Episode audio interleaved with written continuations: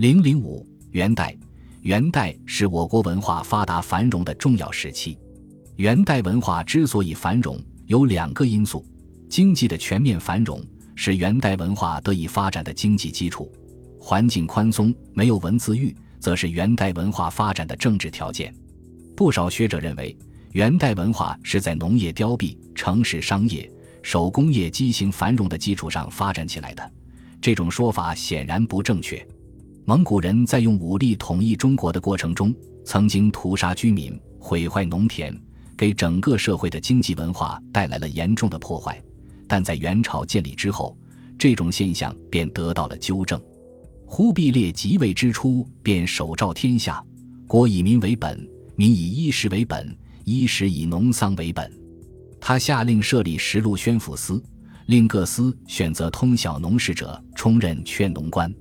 在中央先设劝农司，后改为司农司，从此成为元朝的常设机构，专掌农桑水利，察举勤惰。又在农村设立村社制度，则年高熟悉农耕之人为社长，以教督农民为事。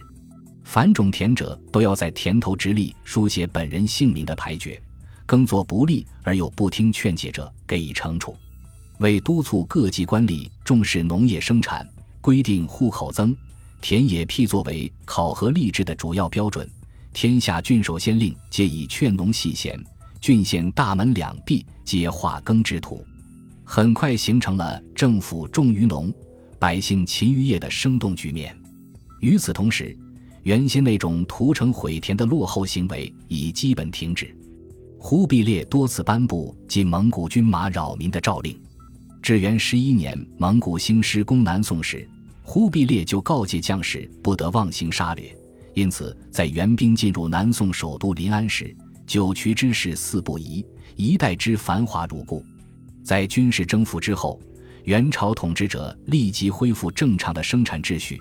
在平定江南地区的过程中，农者救垒，商者救屠，士庶资黄，各安己业，生产力始终没有受到大的破坏。为了养兵息民，召集流亡。蒙元统治者还广泛实行军民屯田，北至岭北，南至海南，到至大年间，全国屯田已有一百二十余处。由是而天下无不可屯之兵，无不可耕之地矣。元朝政府还屡次下诏轻赋税、息徭役、开仓赈济，鼓励人民安于生产。元朝政府也很重视兴修水利，先后修治了黄河，开山东会通河。凿北京通惠河，沟通了南北大运河，漕运灌溉，接受其会。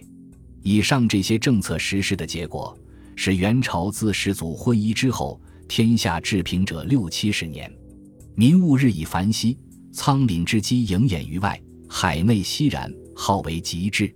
至元三十年，全国户数为一千四百多万，每户以五口计算，人口已达七千多万。超过了金和南宋末年的总和，在农业发达的基础上，商业、手工业也有了长足的发展。